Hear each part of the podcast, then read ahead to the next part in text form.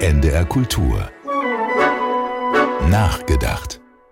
Seine Schritte sind schnittig, sein Lächeln zugewandt, seine Worte wohl formuliert, sein Auftritt dynamisch und entschlossen. Rishi Sunak, er ist der Neue im Land. Für ihn war es ein sichtbar stolzer Moment, als König Charles III. ihn im Buckingham Palast empfing und zum Regierungschef ernannte. Sunak, praktizierender Hindu mit indischen Vorfahren, steht jetzt an der politischen Spitze im Vereinigten Königreich.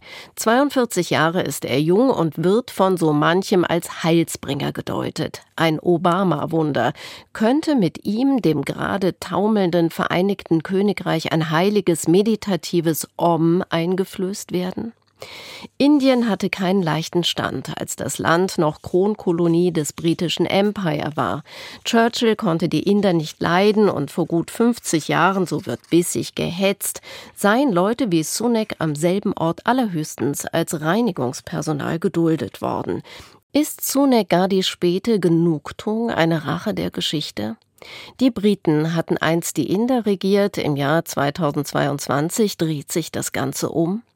Großbritannien erlebt viele erste Male in diesen Wochen und Monaten. Die Queen hat nach über 70 Jahren Thron den Vorhang ihrer Regentschaft zugezogen. Eine Premierministerin ist nach nur 45 Tagen von der Bühne geschubst worden und der neue, jetzt amtierende Regierungschef ist nicht nur jung, sondern hat das Amt auch als erste Person of Color inne. Schafft der stets lächelnde Premier aber auch die strukturelle Kehrtwende? Oder ist seine Mimik nur Fassade? Sunak selbst hat an renommierten Universitäten wie Oxford und Stanford studiert, wurde Investmentbanker, ist verheiratet mit einer Milliardärstochter und hat den Code des Elite-Knigge meisterhaft inhaliert. Das Zentrum der Macht besteht nicht allein aus Zufälligkeiten. Alles zu sehen in der Netflix-Erfolgsserie The Crown. Am 9. November in fünf Tagen also geht wieder eine Staffel an den Start.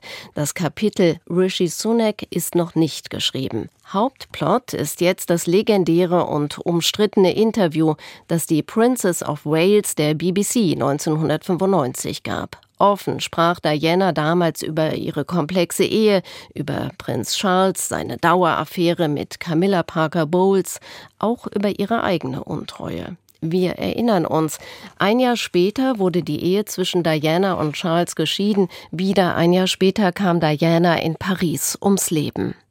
Staffel 5 sorgt schon jetzt vor Ausstrahlungsbeginn für Wallungen und erhöhten Blutdruck. Prinz William, so wird berichtet, habe den Trailer gesehen und sei außer sich. Nicht politische Instabilitäten, nicht ein neuer Premierminister, nicht sozialer Unmut und nicht der Brexit fordern das Königshaus in seiner Substanz heraus.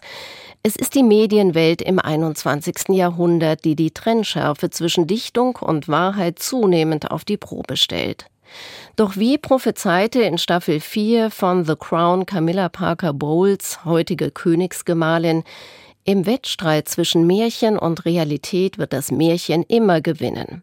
Ob das Märchen allerdings tatsächlich schöner ist als die Realität, ist eine andere Frage. NDR Kultur